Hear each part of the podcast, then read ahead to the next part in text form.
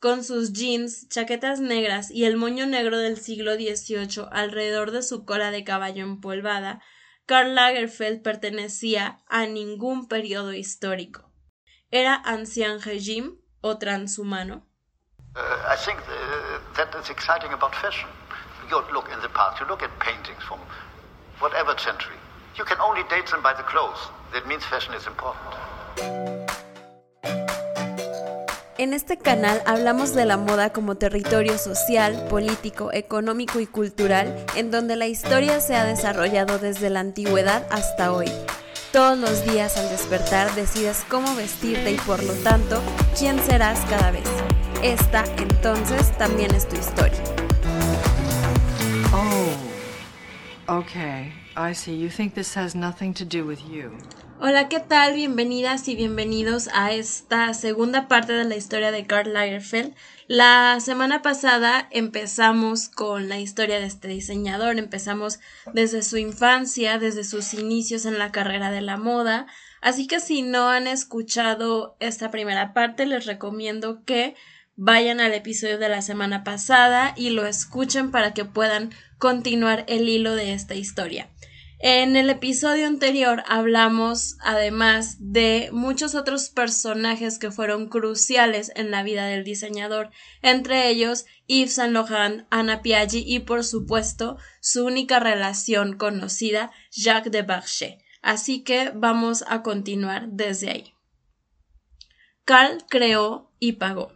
Jacques contribuyó con una falta de inhibición que faltaba en la naturaleza tensa de Carl el Kaiser y su tonto.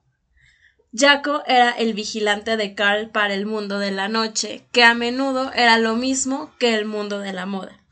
Carl prefirió darle el dinero que Jacques parecía incapaz de ganar. Se dejó llevar por el vicio de la indolencia. Carl era todo lo contrario. Se levantaba cuando su amigo se iba a la cama. El trabajo era su placer eclipsó a todos los estilistas que trabajaron para Gabriel Aguillon en Chloé, hasta tal punto que todos tiraron la toalla y lo dejaron para que él mismo cumpliera las órdenes. Por lo tanto, gobernó la casa de moda sin ayuda, convirtiendo a Chloé en la marca más icónica de la década de 1970. Su capacidad implicaba una disciplina inigualable, en los estudios de Lagerfeld no hubo gritos ni ataques de histeria. No tenía ninguna de las debilidades que normalmente se manifiestan en los talentos creativos. Además, podía diseñar su colección, supervisar los accesorios y escuchar la lectura del comunicado de prensa, todo al mismo tiempo. Muy inteligente, estuvo atento a las últimas tendencias, se inspiró en lo que vio, luego lo absorbió y digirió, siguiendo el excelente proceso de síntesis que le enseñó Antonio López. Siempre estaba alerta, siempre al acecho. Durante las colecciones, contrataba diseñadores temporales que iban de estudio en estudio, recuerda Anita Brie, entonces modista de Chloé. Al instante supo lo que estaba pasando en todas las diferentes casas de moda. Por supuesto, Carl no tenía muchas creaciones a su nombre, nada de smoking para mujer, nada de chaqueta safari, sin vestido Mondrian o moda retro, todas esas ideas inspiradas que se sumaron al estilo Saint Laurent. Pero la mayor parte de la ropa de Lagerfeld tuvo éxito comercial. Sin embargo, su aguda conciencia de la época le hizo darse cuenta de que a su imagen le faltaba el toque picante que lo colocaría en el corazón de los locos años 70. Lagerfeld y Saint Laurent tenían cada uno su poder detrás del trono, que viviría para ellos e informaría sobre cómo iban las cosas. En 1975, André Leon Talley, el reportero de Interview, que pronto se convertiría en uno de los editores de Vogue estadounidense, se declaró impresionado por la pareja, el modisto y el dandy, y preguntó si su forma de vida podía considerarse decadente. En Estados Unidos, la decadencia tiene connotaciones negativas. En Francia, es algo muy diferente es un medio para descender a la belleza. Los hermanos Alain y Gerhard Wertheimer son extremadamente reservados. Nunca dan entrevistas. Incluso las personas que se cruzan con ellos en los desfiles de su casa de modas, donde siempre están en la cuarta fila ligeramente sobresalientes, solo tienen cosas muy comunes que decir sobre ellos. Se rumorea que un día, cuando Chanel organizó un evento en Nueva York, uno de los hermanos olvidó llevar su invitación. No pudo unirse a los invitados, ya que nadie en la entrada pudo identificarlo. Entonces, debemos confiar en la versión de Carl de cómo la casa Chanel lo reclutó. Un día recibí una llamada telefónica de Kitty D'Alessio. Esta elegante morena llevaba varios años vigilando a Lagerfeld. Ella había admirado sus vestidos y pieles, obra solo de las mujeres americanas más elegantes. Ocho años antes, Alan Wertheimer se había hecho cargo del negocio familiar. A la edad de 34 años, el mayor de los dos hermanos Wertheimer ya había reestructurado discretamente el negocio, reintegrado la producción y la distribución de las líneas Pret-à-Porter y devuelto a los perfumes su antigua gloria. Chanel número 5 seguía siendo el producto estrella de la casa, impidiendo su venta en droguerías. Kitty D'Alessio era consciente de que ahora planeaba renovar el departamento de alta costura y darle al negocio de lujo una imagen global. Para lograr esta ambición pensó en Lagerfeld. ¿Cómo podría el director artístico de Chloé y Fendi resistir el encanto de Chanel? En París, una nueva generación de diseñadores despuntaba. Claude Montana, Thierry Mugler, Acedine Alaya. Además, diseñadores japoneses como Yamamoto y Rei Kawakubo estaban revolucionando la escena de la moda. Para Karl Lagerfeld, el único miedo real era el de ser reemplazado. Chanel era una marca ilustre y envejecida, pero los Wertheimers eran ricos más ricos que Gabrielle Aguillon, la creadora de Chloe, y las hermanas Fendi juntas. Aunque Karl Lagerfeld defendía el preta-porter ante todos, Chanel era una casa de moda que había conservado sus talleres de alta costura.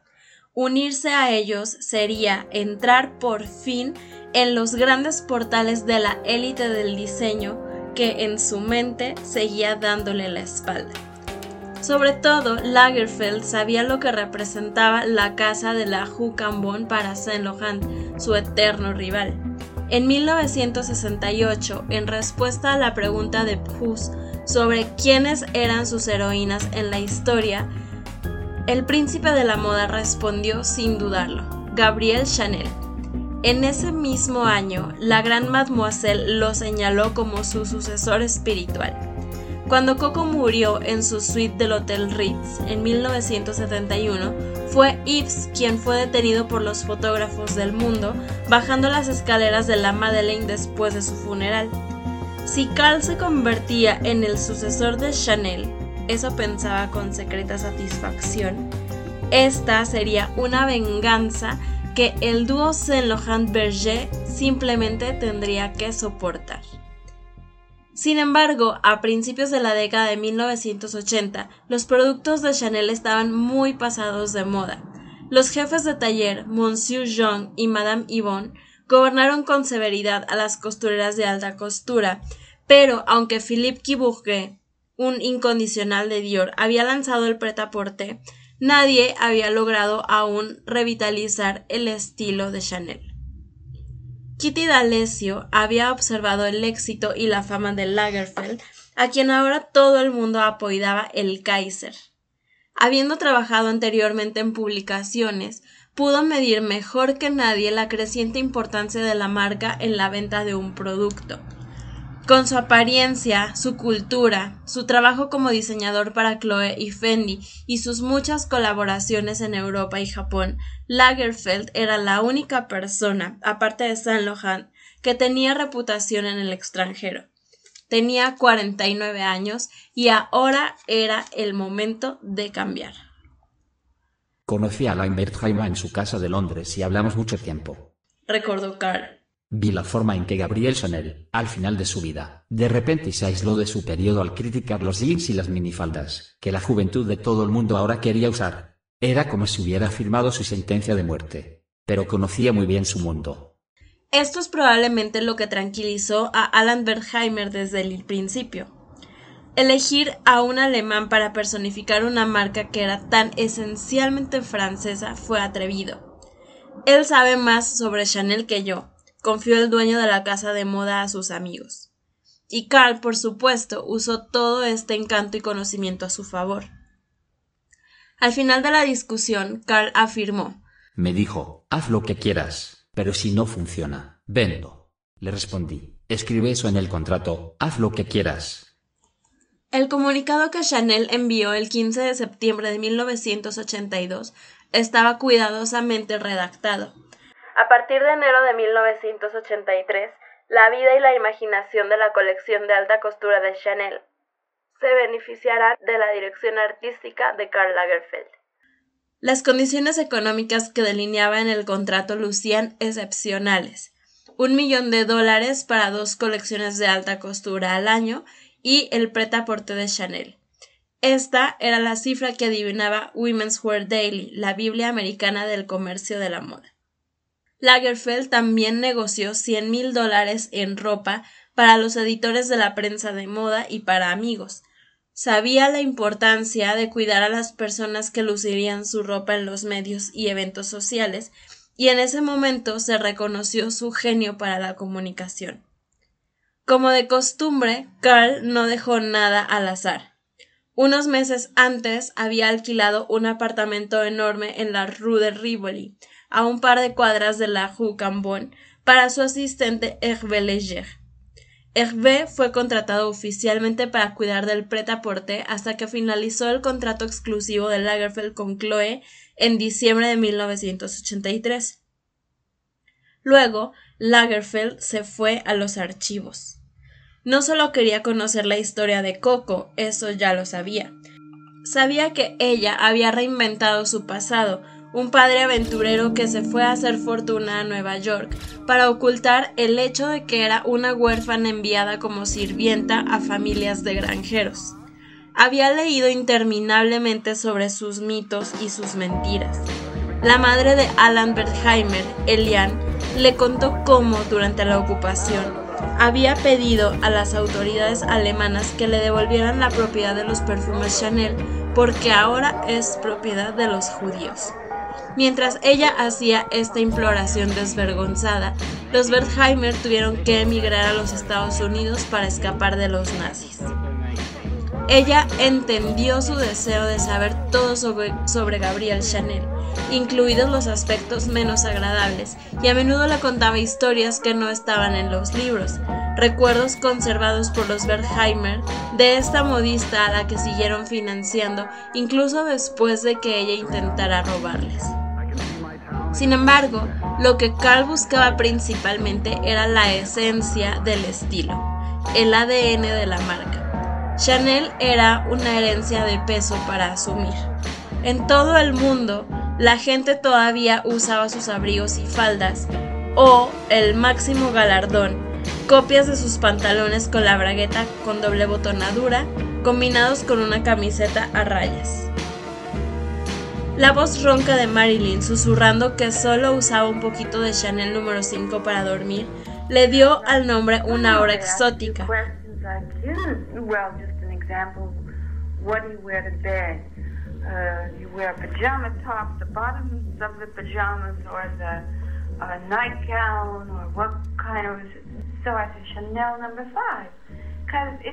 It's the truth. and yet I don't want to say nude, you know, but it's, it's the truth. Pero la casa era más conocida por los clásicos que ahora Carl tenía que reinventar.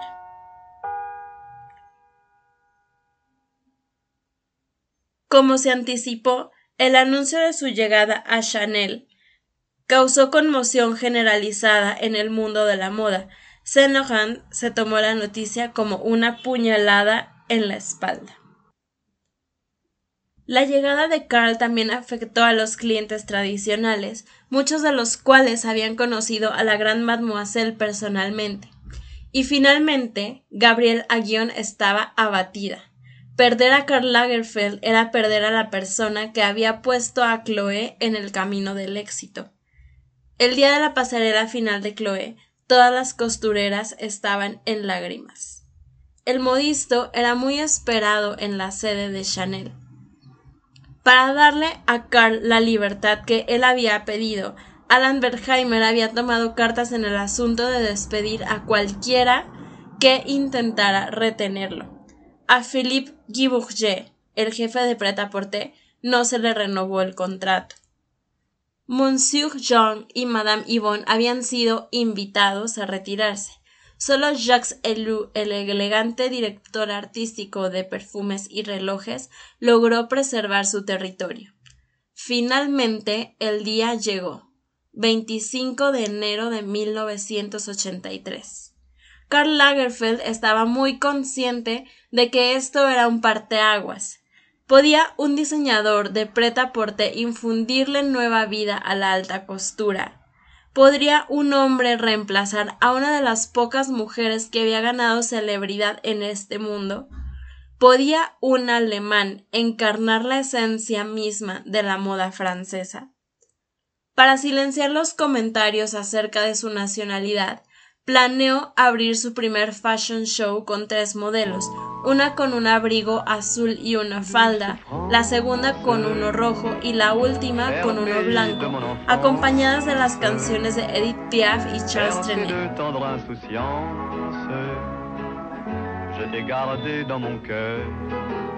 La reacción de la prensa al día siguiente fue mixta. Kaiser Karl es responsable de demasiado Chanel para no imitarla y no suficiente Chanel para imitarla. Se quejó Women's Wear Daily, añadiendo que Lagerfeld estaba marcando el tiempo. Nadie puede reemplazar a Chanel, ni siquiera Kaiser Karl, y nadie debería intentarlo. Él tiene un buen feeling por Chanel, pero todavía no lo ha logrado, remarcó Marie-Hélène de Rothschild, una de las clientes más leales de Chanel, que había sido vestida anteriormente por la misma Coco. Citada en Women's Wear Daily, ella explica Alguien necesita decirle un poco más sobre ella. Sus proporciones eran perfectas, pero nadie podría lograrlas en el primer intento. Ya vendrán. Ese fue el problema de Lagerfeld en pocas palabras. La gente quería repetición y cambio al mismo tiempo.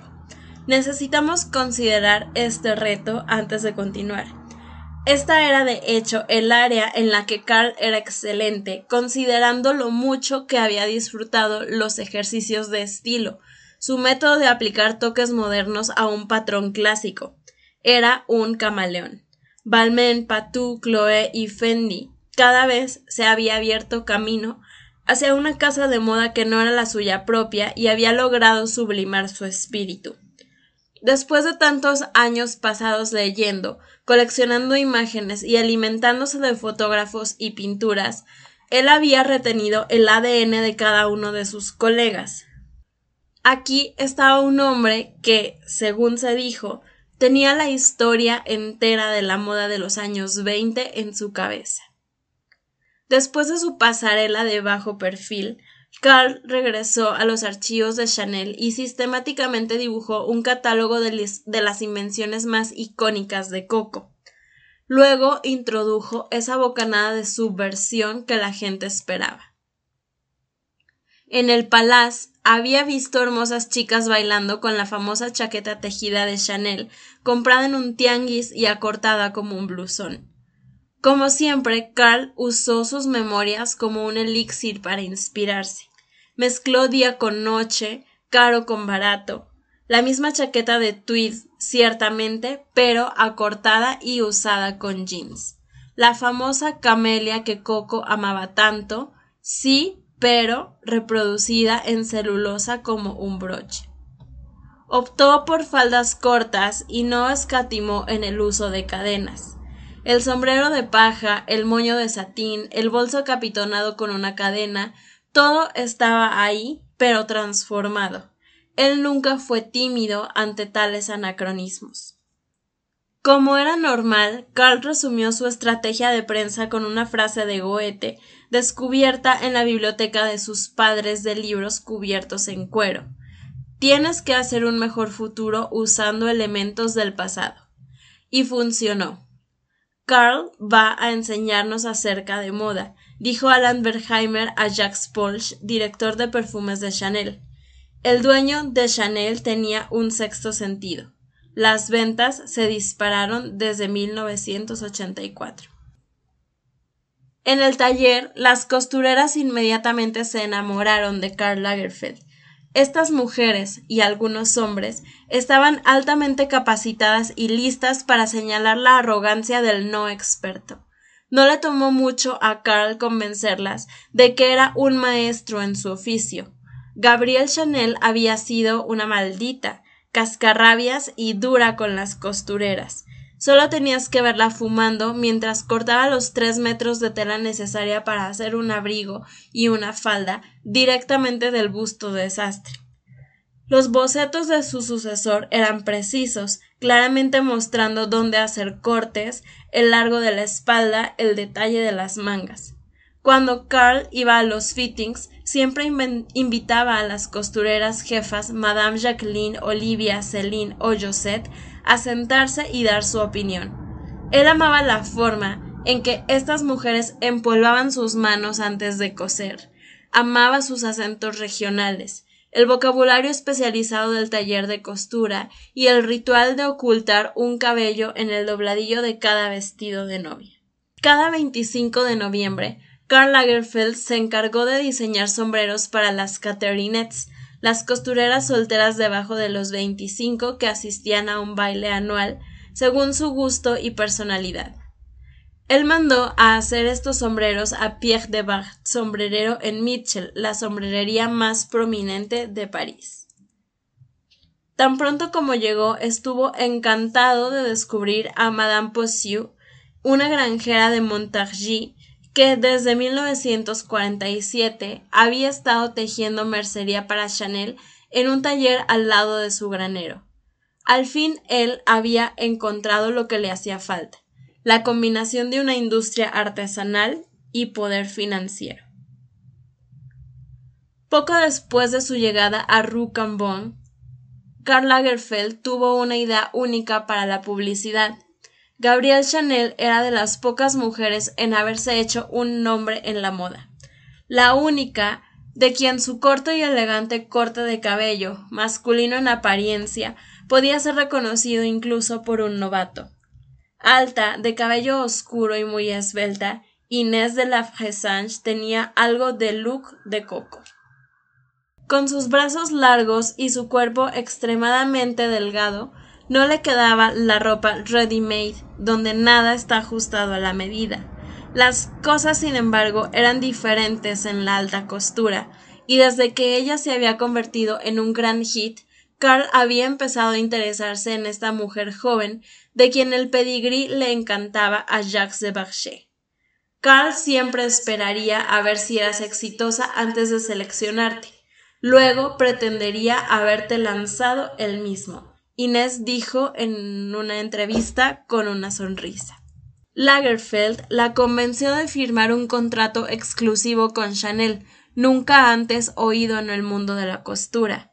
Ella se convirtió tanto en la imagen como en el estilo de la casa, la reencarnación de Mademoiselle. Usó muchos más atuendos que el resto de modelos en el show, veinte cambios en vez de los usuales cinco. Ella también tenía que usar Chanel en cualquier momento que fuera vista en público. Carl introdujo denim a sus colecciones en 1984 y zapatos deportivos. En corto, después de su show de bajo perfil, Lagerfeld decidió hacer que Chanel se revolcara en su tumba, proclamando que al menos eso demostraría que aún está viva. A los conservadores que se opusieron al denim les hizo la siguiente declaración en las noticias. Necesitamos mantener la idea de Chanel, pero para la mujer de hoy. No estamos aquí para vestir a gente obsesionada con el pasado o abuelas. Ellos no cuentan en la moda. Inés de la Fressange trajo su propia alegría y chispa, haciendo sugerencias que ninguna otra modelo se atrevería a arriesgar. Era el estudio más alegre y menos pretencioso de París.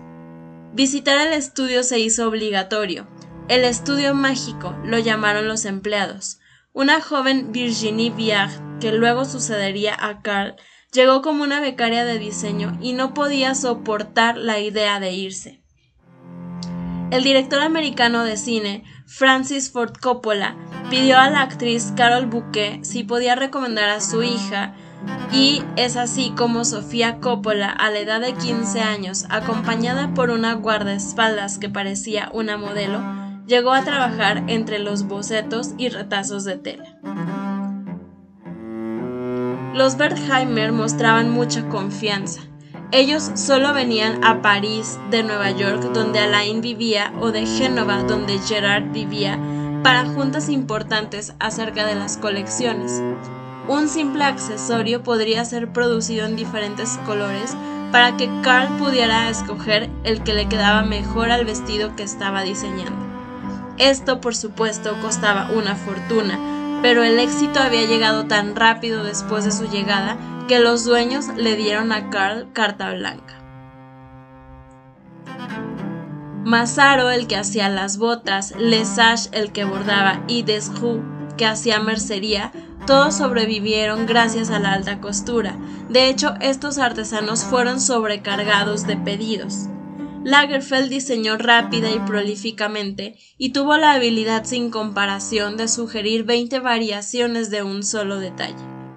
A la cabeza del departamento de prensa, que ahora empleaba alrededor de 30 personas solo en Francia, Marie-Louise de Clermont-Tonnerre fue inundada por el gran número de solicitudes de entrevistas. Karl Lagerfeld no solo era un diseñador creativo, sino también un comunicador excepcional. No obstante, él nunca se vio a sí mismo como un artista. Hacer ropa es importante, pero solo es ropa, diría. No soy Kierkegaard, vamos. Él estaba más interesado en el éxito que en la posteridad.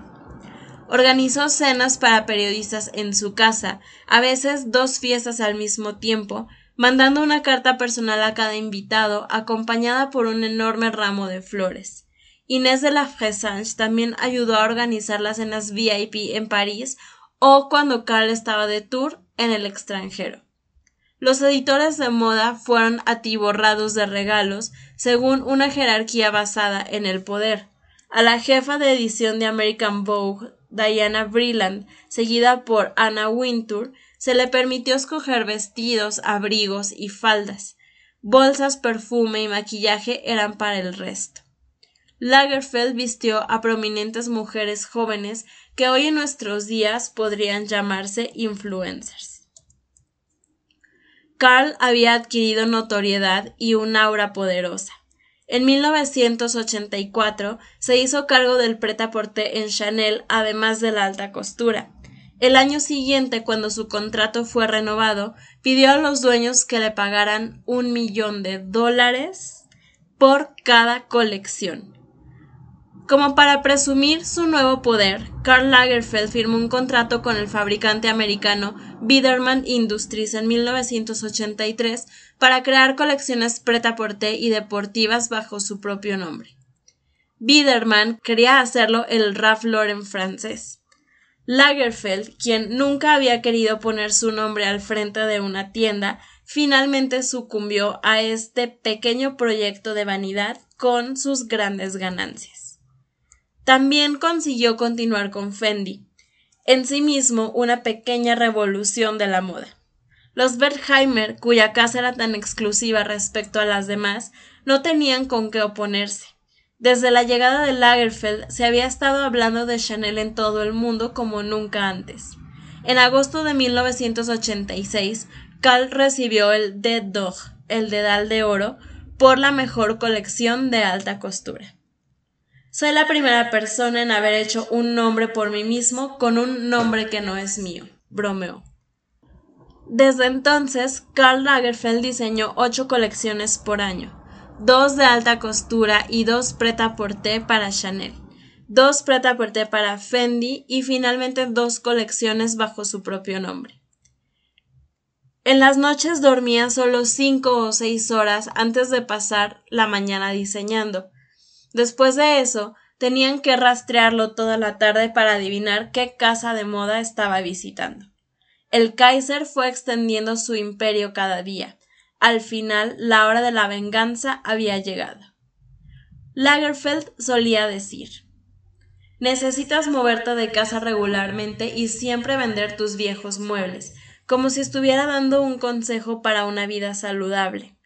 Él había encontrado una musa nueva en Inés de la Fesange y como siempre había descartado a sus favoritas anteriores. Terminó con Anna Piaggi cuando, como cuando alguien desecha un viejo guardarropa, bruscamente y sin mirar atrás. Terminó permanentemente con cualquier amigo que estuviera todavía ligado a Saint Laurent, también hizo una limpia en Chanel. El modista organizó la despedida de Kitty D'Alessio, quien lo había presentado a Alain Bergheimer. Él dirigió solo, desde entonces, en la casa de otros. Muchos de sus colaboradores sabían, a pesar de que Lagerfeld no le había dicho a nadie. No era difícil ver que Jacques de Baschet ya no era el extravagante hombre joven que solía bailar tan frenéticamente en el Palace. Desde mediados de los 80 parecía estar en declive un poco más cada día. Solía juntarse con tipos sombríos, haciendo comentarios cínicos y xenofóbicos y flirteando abiertamente con la extrema derecha. Cada vez más, los colegas del modisto lo vieron llegar borracho a media tarde para pedir dinero, ya sea en Chanel o en Avenue de Champs-Élysées, donde la marca Karl Lagerfeld tenía su estudio. A Jacques le habría gustado quedarse con el departamento en Plaza Saint-Sulpice, pero como Saint Laurent había abierto una boutique preta por abajo, Lagerfeld se negó a quedárselo. Estaba Jacques listo para alejarse de él, viviendo como lo hizo de la mano a la boca cuando el dinero de su mentor llegaba incluso a altas horas de la noche. Y había también un tema más serio. Desde 1987, Jacques había sido diagnosticado con SIDA, el síndrome que había estado haciendo estragos en los invitados de aquellas fiestas desenfrenadas de los 70 durante los últimos cinco años. En París estaba en su salsa, en fiestas cada noche. En Mónaco, a donde Carl se había mudado hace algunos años y donde el dinero deslumbraba por todas partes que miraras, él parecía menos cómodo, pero era exactamente lo que estaba buscando. Quería renunciar a su vida sin sentido y desapegada. Acosado por la muerte, no quería que sus amigos lo vieran. Después de la llegada del SIDA, aquellos en los mundos de la moda y la vida nocturna, casi siempre la misma gente, empezaron a contar los faltantes.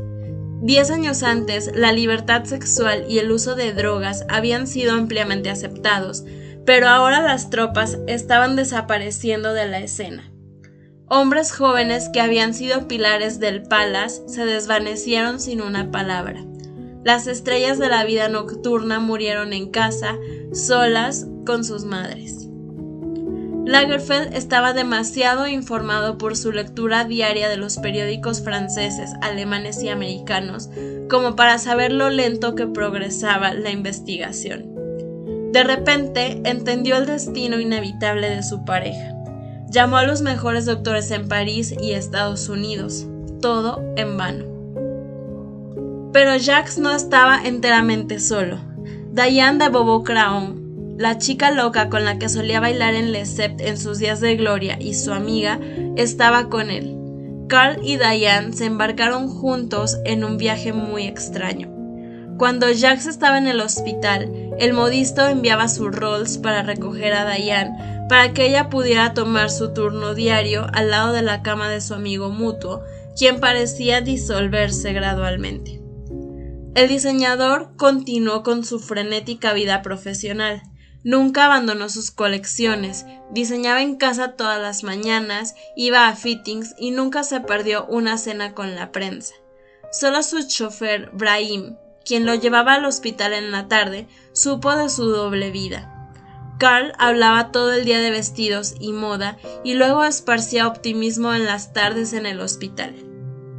En tiempos más felices, Jax lo había colmado de chismes del mundo y emocionantes cuentos de la vida nocturna. Sus roles ahora se habían invertido y era Carl quien le reportaba del mundo exterior a su amigo, inmovilizado por transfusiones. Una forma de vida exhaustiva, ciertamente, pero era el tributo de Carl a su pareja imposible, por quien su amor creció incluso más profundo. También significó que Carl descubriera un nuevo mundo. Él nunca había querido nada más que estar rodeado de lujo, juventud y belleza, sin tareas caseras ni miseria. Incluso sus memorias de la guerra, el herido, el pobre, el desplazado, habían sido enterradas en las lejanas esquinas de su memoria sin que se entrometieran en su realidad privada. Carl estaba atónito de ver la enfermedad, la debilidad y la pobreza de primera mano. A inicios de 1989, Jacques desarrolló sarcoma de Kaposi, un cáncer de piel frecuente en aquellos que padecían SIDA. Jacques siguió bebiendo whisky a litros, pero casi no comía. Al final de la primavera, Carl había tenido que irse en una gira mundial para presentar las colecciones de Chanel y Fendi. Si ganas 3 kilos, te regalaré un Aston Martin, le prometió antes de irse, aterrorizado por la pérdida de peso de Jax. ¿Cómo dio Carl docenas de entrevistas mientras recibía constantes llamadas que le informaban de la condición cada vez peor de su pareja? El verano fue una pesadilla. En New York, otros dos amigos de Diane murieron de sida, el fotógrafo Robert Mapplethorpe y Steve Robel el dueño de Estudio 54. Carl y Diane sabían que la muerte estaba acercándose. Jacques de Bacher, el dandy que encarnó el espíritu libre de los 70, murió el 3 de septiembre de 1989 a los 34 años. La cremación tuvo lugar en Père Lachaise, en una ceremonia organizada por su familia pero Carl organizó una segunda ceremonia en Le Mets-sur-Seine al día siguiente en la capilla junto a la hermosa casa que había comprado para Jacques para su convalecencia. Jacques debe tener una misa, decretó Lagerfeld, el gran blasfemo a quien le gustaba la pompa y la circunstancia de la iglesia, pero no creía en Dios. El diseñador había rodeado el altar con docenas de canastas de lilies blancas porque el fallecido se había declarado a sí mismo un monarquista. Nadie había visto nunca a Carl tan infeliz. Usualmente no era un hombre que mostrara sus emociones, nunca te abrazaba o se arriesgaba a cualquier tipo de caricia. Su forma de abrazarte era darte una palmadita en el hombro, desde la muerte de Jacques, sin embargo, se había osificado en su desesperación como un árbol en el hielo. Lagerfeld no dejó de trabajar. Unos días después del funeral, empezó a dibujar nuevas colecciones para Chanel, Fendi y su propia firma Karl Lagerfeld. Pero se hizo más frío. Con Jacques había vivido el tipo de vida que él se prohibió vivir a sí mismo, y el intercambio era mutuo. Ahora, solo sus tareas diarias lo mantenían en pie.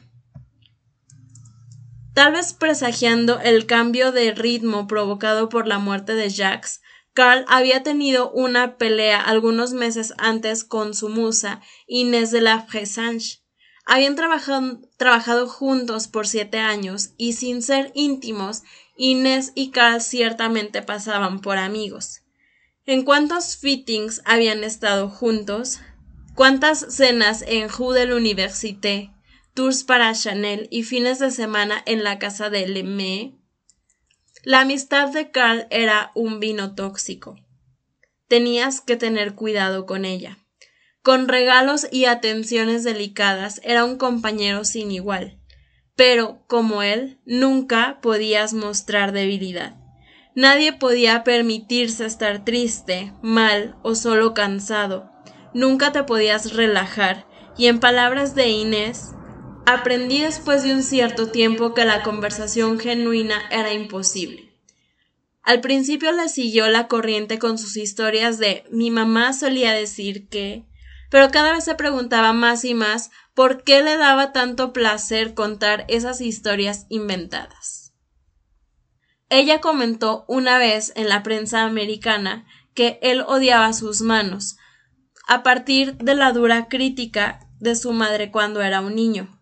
Dijo que encontró este hecho muy conmovedor, la forma en que solía esconderlas bajo mangas largas. Esto parece ser inofensivo, pero Carl nunca le permitió a nadie más que a sí mismo hablar de su infancia o sus complejos. La anécdota pretendía ser ligera y con cariño, pero éste la tomó como burla. Rivalidad, irritación, celos o la mezcla de los tres. Tanto en Francia como en el extranjero, la imagen de Inés de la Fressange era mucho más ampliamente reconocida que la de Carl. Ella era la asociada al nombre de Chanel, no él. Lagerfeld siempre quiso tener la última palabra. Aunque en 1984 Inés había firmado un contrato excepcional de 300 mil dólares al año, le prohibió a la modelo estrella de Chanel formar parte del show de la colección de julio. Peor, empezó a publicar comentarios desalentadores de ella en la prensa. Inés de la Fressange había cometido un error imperdonable. Se había referido a Karl como el Kaiser, un apodo que a él no le agradaba tanto porque era consciente del feeling anti-alemán en Francia. Perder a Inés en tales circunstancias fueron malas noticias para Chanel, pero nadie se atrevió a contradecir a Lagerfeld. Alain Wertheimer no le dijo nada a la pobre víctima. Todos en el estudio se quedaron callados. Unos meses antes, Chanel había enviado a su modelo estrella a cenar con los directores de ventas europeos o a aparecer delante de las vendedoras en Seattle o Atlanta. Ahora era como si de repente hubiera desaparecido. Ella no fue la única en pagar un precio alto por el temperamento de Carl. Él siempre se deshizo de sus círculos, justo como cuando se hace una limpieza cuando te cambias de casa. Antonio López, Ana Piaggi. Yo blanqueo mi pasado, solía decir. Después de la muerte de Jacques se hizo más duro, su cruel ironía más punzante. Hasta entonces había sido admirado por su ética laboral, sus invenciones y su humor mordaz. Mientras gobernó sobre Chanel fue temido. Un día se le dijo que un adjunto de prensa asignado a la casa había hecho un comentario torpe a un periodista diciéndole que la colección era más bonita este año que el anterior. Fue despedido al momento. A otro que se sentó en un espacio vacío en la primera fila del show se le dieron las gracias al día siguiente, y también a un becario que permitió que se publicara una fotografía sin la validación de Carl. Así fue como el emperador de la moda se rodeó de una corte de seguidores fieles, así como de una fila de exiliados a unos metros de distancia. Ahora que había perdido al hombre que amaba, su vida profesional tenía que suplir la vida familiar. Cuidado cualquiera que intentara escapar de su alcance. Cuando se habla con estos favoritos que fueron enviados a empacar sus cosas, su ambivalencia acerca de Lagerfeld llama mucho la atención. Siempre están divididos entre arrepentimiento por su encantada forma de vida y amargura por haber sido excluidos de ella tan brutalmente. Lagerfeld tenía dos caras. Podía ser el más atento de los amigos. El otro lado de su personaje era más sombrío, posesivo y duro. Como alguien que siempre había insistido que los demás tenían que ser tan disciplinados como él, todavía era capaz de un gesto desinteresado. El despido de Inés de la Fressange, a quien todos consideraban intocable, fue una advertencia. ¿Cómo podía alguien alejarse de él en buenos términos, cuando él no toleraría la más mínima infidelidad? Y por otro lado, ¿quién podía rechazar trabajar con él si todo lo que tocaba se convertía en un éxito? Él mismo llevaba una vida de lujo, Rolls Royce, jet privado. ¿Podía recordar cuántas casas y apartamentos tenía? Después de la muerte de Jacques de Barchet, Carl se deshizo de Grand Champ, el castillo bretón que había sido su proyecto en conjunto. Él casi nunca fue ahí. En ausencia de Jacques, la propiedad ya no tenía el atractivo que había tenido una vez. Carl tenía un plan fugaz para empezar a trabajar en él otra vez, pero pronto abandonó el proyecto. Una casa no significa nada para mí porque no tengo familia, le dijo a sus amigos. Un día envió camionetas de mudanza sin nunca más regresar. A Patrick Urquhart, que había supervisado la restauración de la propiedad, la excavación de los estanques, la decoración de la habitación de Elizabeth Lagerfeld y la construcción de la escalera que llevaba a la habitación de Jacques en el ático, Carl simplemente le dijo, Verás, estoy arrancando páginas de un libro. Cuando su amigo reclamó, escribiéndole una carta llena de tristeza, Carl contestó implacable. De todas formas, nunca seré feliz.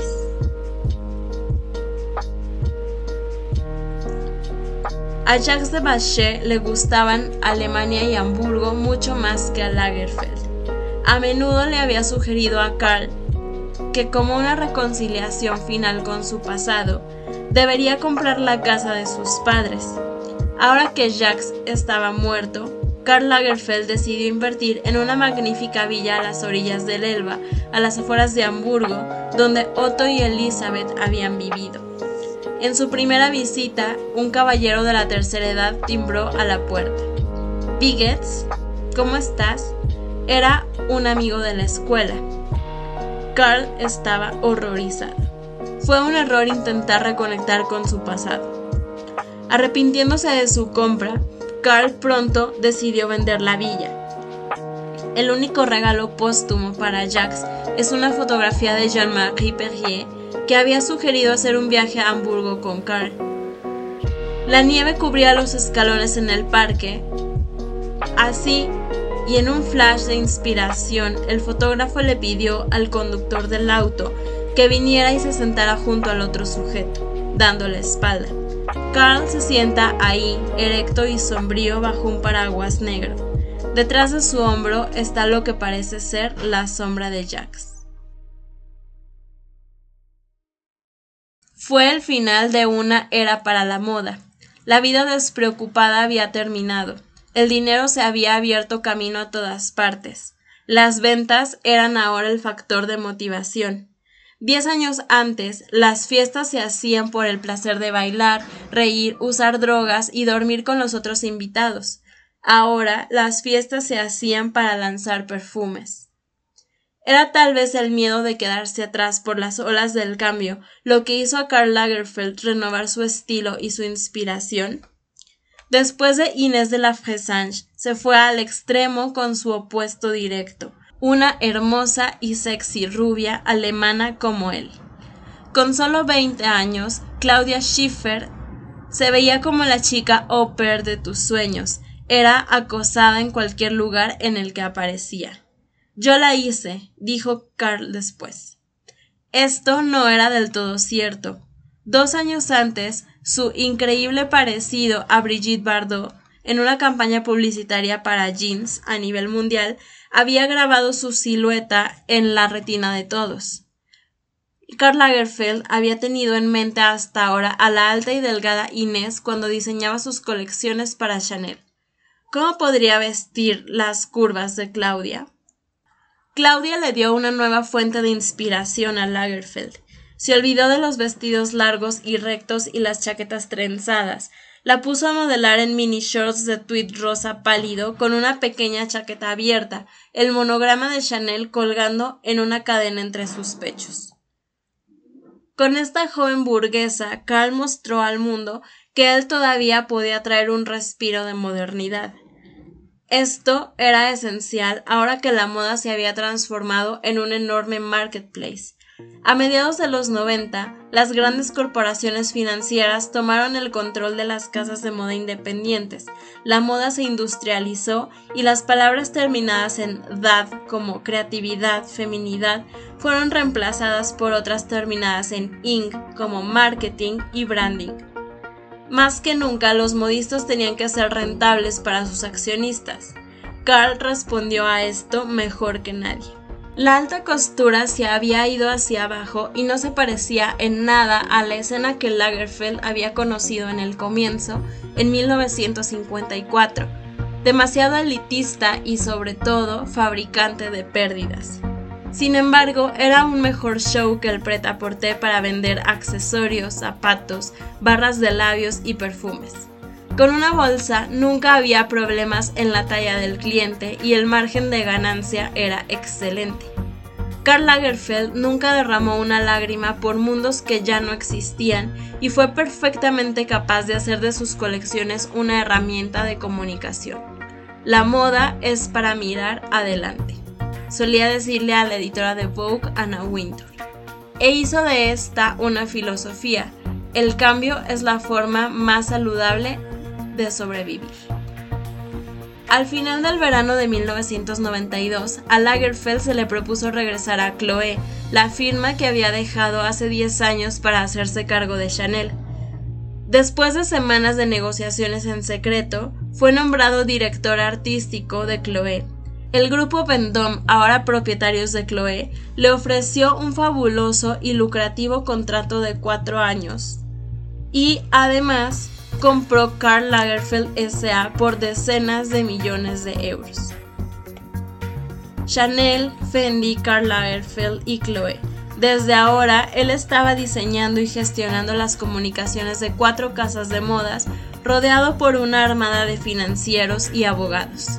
Él nunca parecía satisfecho. Nada me da ningún placer, soy frígido, soy como un infomaníaco por el trabajo. En la mañana se levantaba a las cinco en su enorme apartamento de la Rue de l'Université. El mayordomo le preparaba su desayuno y empezaba a dibujar para sus marcas hasta las nueve de la mañana. Carl estaba ansioso por entender cada novedad, por absorber todos los cambios que venían a lo largo de su vida, por surfear cada ola.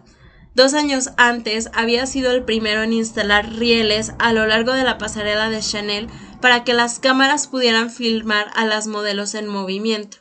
Las chicas vestidas por Carl vestían jeans, llevaban bolsas de denim capitonado, llevaron playeras de red que revelaban sus senos y sobre todo llevaban una cachucha dorada llevada hacia atrás como raperas o gente de la calle. Lagerfeld había experimentado la modernización de la profesión artesana en los 60 y 70. Había sido parte de su mutación financiera y su industrialización y no iba a ser dejado fuera. Algunas caras nuevas llegaron a su mundo. Bernard Arnault, un ex estudiante de la École Polytechnique, había entrado al mundo de la moda comprando casi todo lo que había sido algo durante los últimos 15 años. Además de la transformación industrial, esto representaba también un cambio intelectual y afectivo, una transformación de las costumbres. Antes, invitarías a Saint Laurent, Lagerfeld y Givenchy a cenar y la noche habría sido un éxito. Luego estaba Claudia Schiffer, Inés de la Fressange y Cindy Crawford. Ahora tenías que invitar a Arnaud y Pinot. Lagerfeld alcanzó la edad de 60 en 1993, pero a los ojos de los nuevos magnates de la moda era como un emprendedor modelo que podía predecir el futuro, un todoterreno. Él dibujaba, creaba y comunicaba, y desde 1987 tomaba fotografías de sus propios diseños para libros de prensa y publicidad, adaptándose a los estilos de las diferentes casas de moda para las que trabajaba. Director de arte fue la profesión que él encarnó, el prototipo de un creador moderno que contribuyó en cada nivel y podía inventar toda la identidad de una marca. Sus días eran interminables. Diseñar ocupaba la mitad de su tiempo. La otra mitad la pasaba en comunicación y publicidad. Tours mundiales en un avión privado, sesiones de fotos y entrevistas, Ningún otro diseñador gastó tanta energía. Carl siempre tenía que estar pendiente del peligro de ser dejado de lado. En 1995, Bernard Arnault introdujo al diseñador británico John Galliano a Givenchy. El año siguiente, Galliano estaba con Dior. ¡Qué amenaza tan repentina para Karl! Cada colección por el nuevo enfant terrible de la moda era aclamada como un gran suceso. En 1998, Karl Lagerfeld se acercó a la musa de Galliano, Amanda Harleck. Ella era una elegante mujer británica, casada con un aristócrata que tenía un asiento en la casa de los lores. Serás mi tercer ojo, Karl le dijo, ofreciéndole un jugoso contrato. Luego, como no quería tener ningún problema con John, le sugirió una mejor solución. Trabajaría para ambos. Esto le dio la ilusión de que ese tercer ojo era principalmente un telescopio que le permitiría ver lo que su rival preparaba.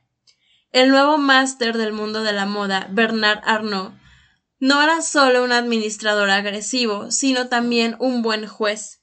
Ver a Carl luchar así para no dejar que Galeano lo sobrepasara despertó su interés y cierta admiración. Así fue Carl al primero al que se dirigió cuando, en el 2000, planeó comprar Fendi. Las hermanas Fendi no se ponían de acuerdo sobre si vender o no el negocio familiar.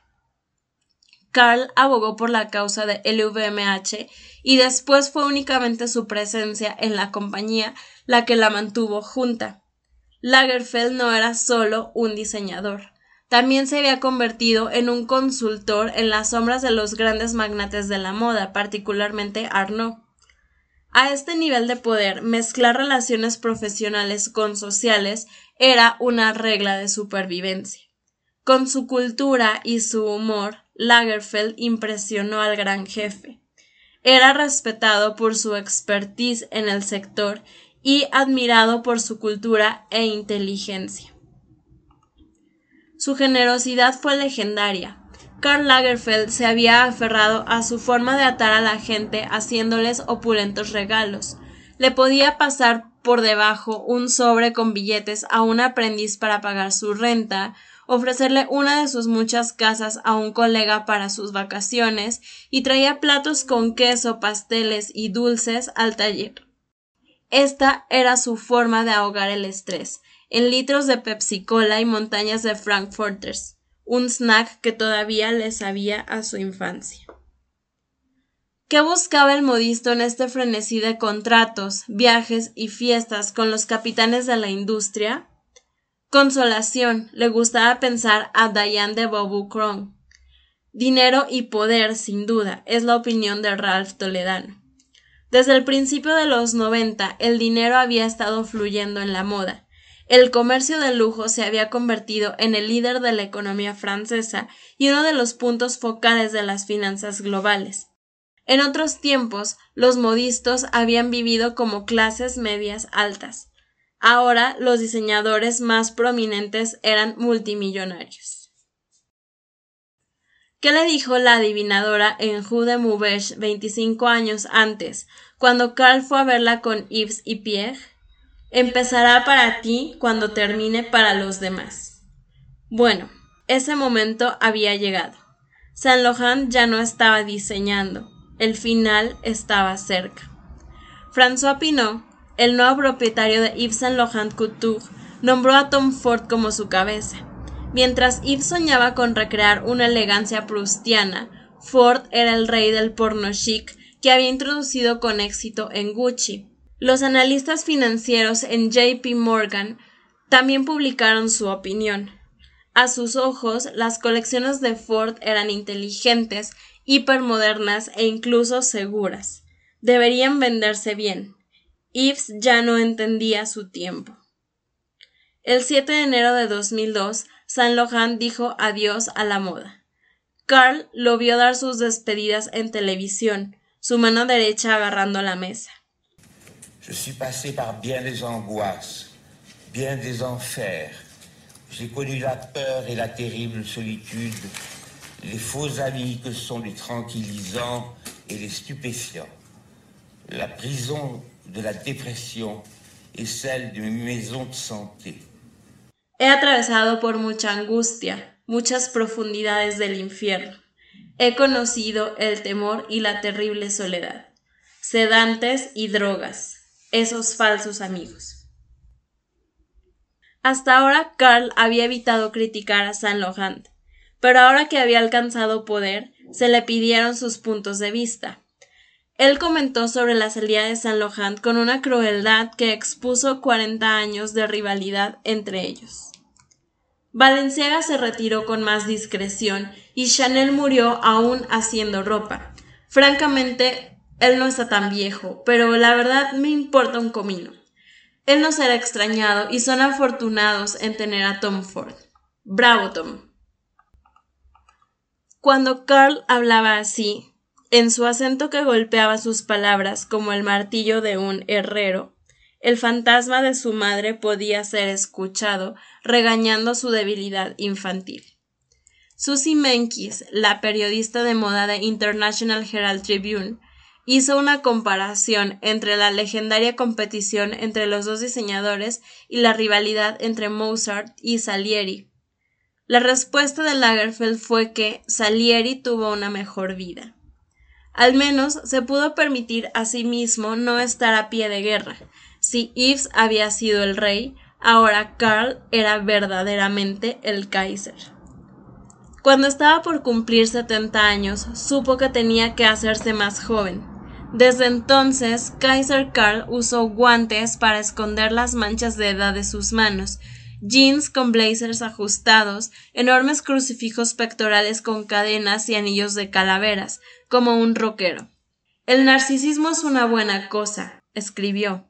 Te previene de dejarte llevar, no es más que un instinto de autoconservación.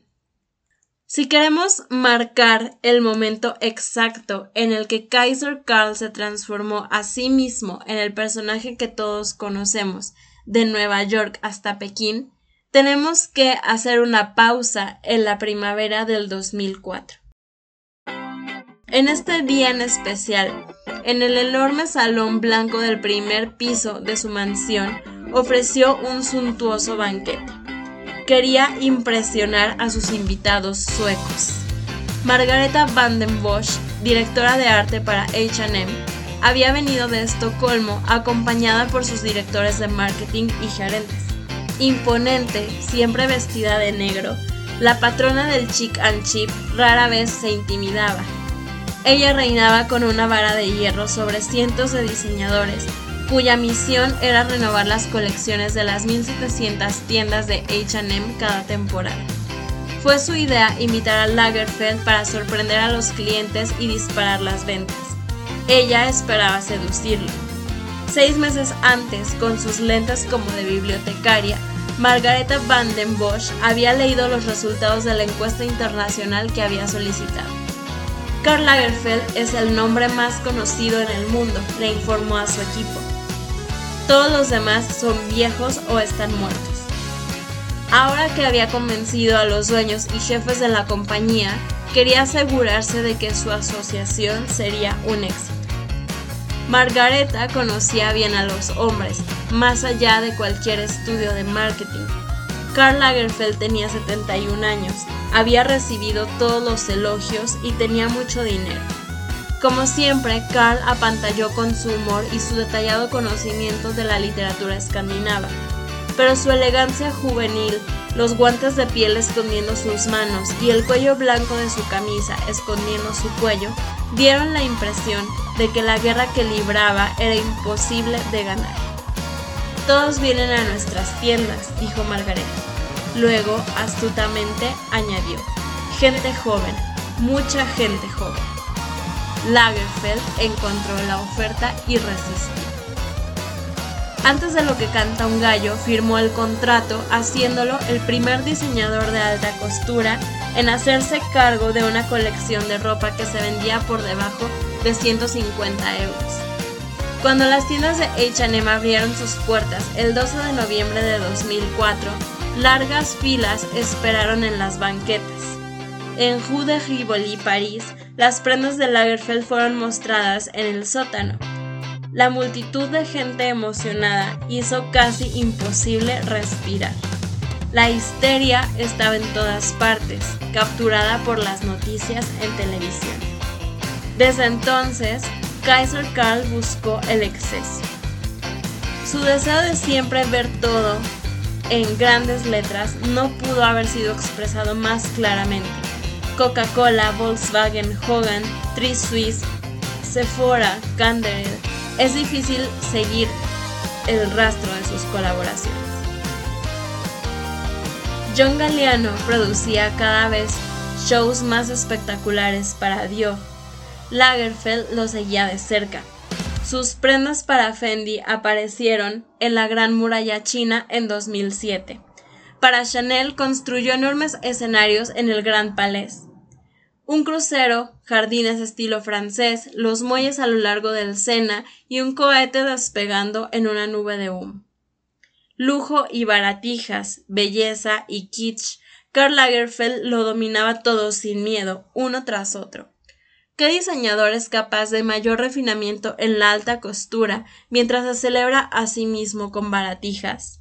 La efigie de Karl Lagerfeld se puede encontrar en botones e insignias desde Pekín hasta Moscú. En todo el mundo, gorras, playeras, tazas y plumas se han impreso con su famoso perfil. El modisto les prestó su silueta a ositos de peluche y Barbies.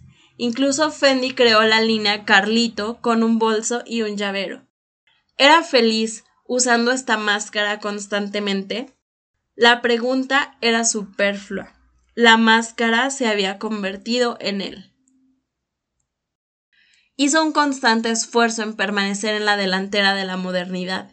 Me estoy regenerando a mí mismo, decía. El look que inventó era un forro perfecto para, caricaturas, pero también para marketing en esta nueva era de imágenes digitales de Internet, que significaron el fin del mundo que había conocido. En julio de 2013 presentó su show de Chanel en el escenario de un teatro en ruinas, con una ciudad de ciencia ficción levantándose en el fondo. ¿Qué mejor manera de decir que todavía era capaz de adaptarse? Karl Lagerfeld ejerció completo control sobre casi todo lo que fue escrito sobre él.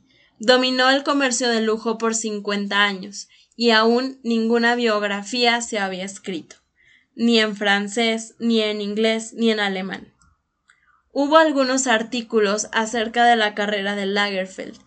En 2006 llevó al tribunal un caso en contra de The Beautiful Fall, un libro describiendo 30 años de moda en París, escrita por la periodista británica Alicia Drake. Él logró que se redactara la versión francesa, incluso más, haciendo del conocimiento de todos en el mundo de la moda que él detestaba el libro, logró, sin mover un dedo, que las revistas de moda dejaran de hablar de él. Los medios son muy fáciles de manipular, diría.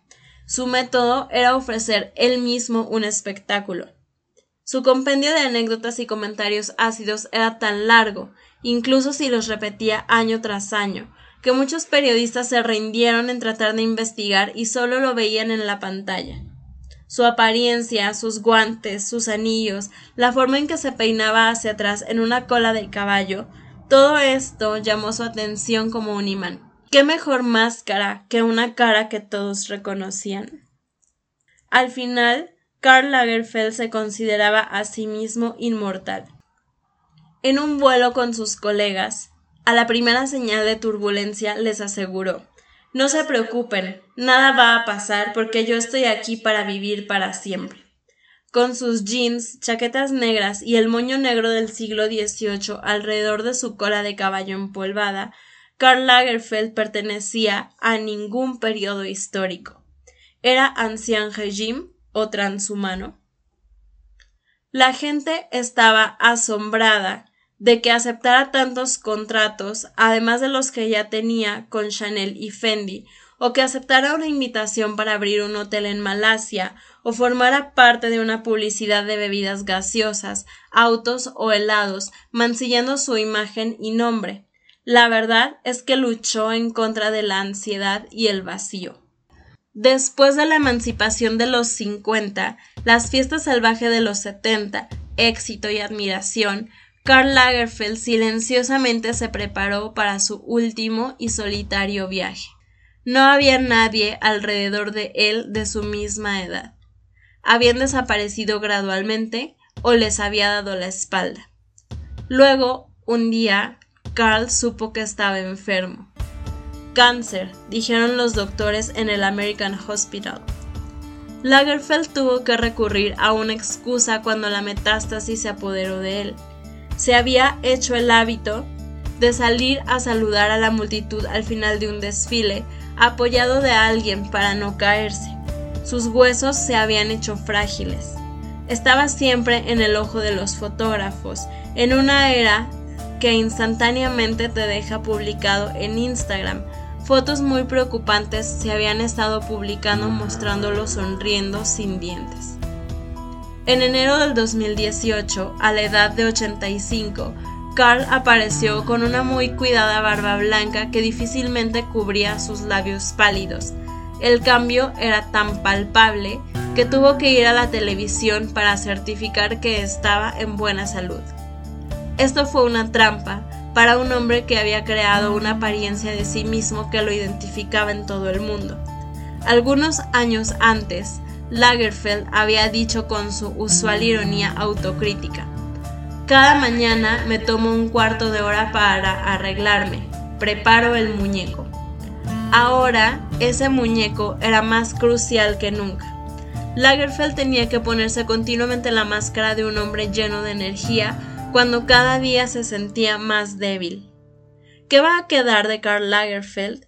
Ropa es tan efímera, un estilo realmente tuvo uno actuando como lo hizo, como mercenario para otras casas de moda, no la suya. Miles de dibujos, una vida legendaria. Yo solo vendo la fachada, la verdad personal es para mí solo. Lagerfeld solía decir. Él sobrevivió a la moda, sobrevivió su industrialización, sobrevivió a su rival Saint Laurent e incluso a Pierre Berger quien murió un año y medio antes de él sin hacer las paces. Un hombre para todas las temporadas, surfeó lo superficial, nunca dejando que el ácido de la celebridad atacara su exterior. Este es el dominio en el que probablemente tuvo más éxito, conocido en todas partes como rico y perfectamente solo. Fue el último emperador en el reino que escogió para sí mismo. Kaiser Karl. Muchas gracias por acompañarnos al final de este episodio y de esta historia. Eh, siempre nos gusta mucho hablar sobre diseñadores porque sabemos que eh, a través de sus anécdotas y a través de sus viajes podemos identificarnos en ciertos puntos a nosotros mismos en nuestro camino como diseñadores o emprendedores o profesionales de la moda. Así que esperamos que lo hayan disfrutado tanto como nosotros. Les recomendamos ir al episodio 32 y 33 en el que hablamos de la vida de Coco Chanel para entender también un poquito la historia de esta, de esta diseñadora y ver eh, los puntos en los que se puede llegar a, a, comparar o a tener cierta similitud con Karl Lagerfeld. Además, eh, les recordamos que en nuestro canal de Patreon podrán ver el video podcast o el video episodio con todas las imágenes del que hemos mencionado aquí. Em, además podrán ver la transcripción del episodio también y mucho otro contenido que creamos exclusivamente para nuestros mecenas. Si ya son parte de nuestra comunidad de mecenas, muchísimas gracias por ayudar a que este proyecto siga adelante. Los esperamos la próxima semana con más diseño, más marketing, más branding, más historia y más moda. Chao.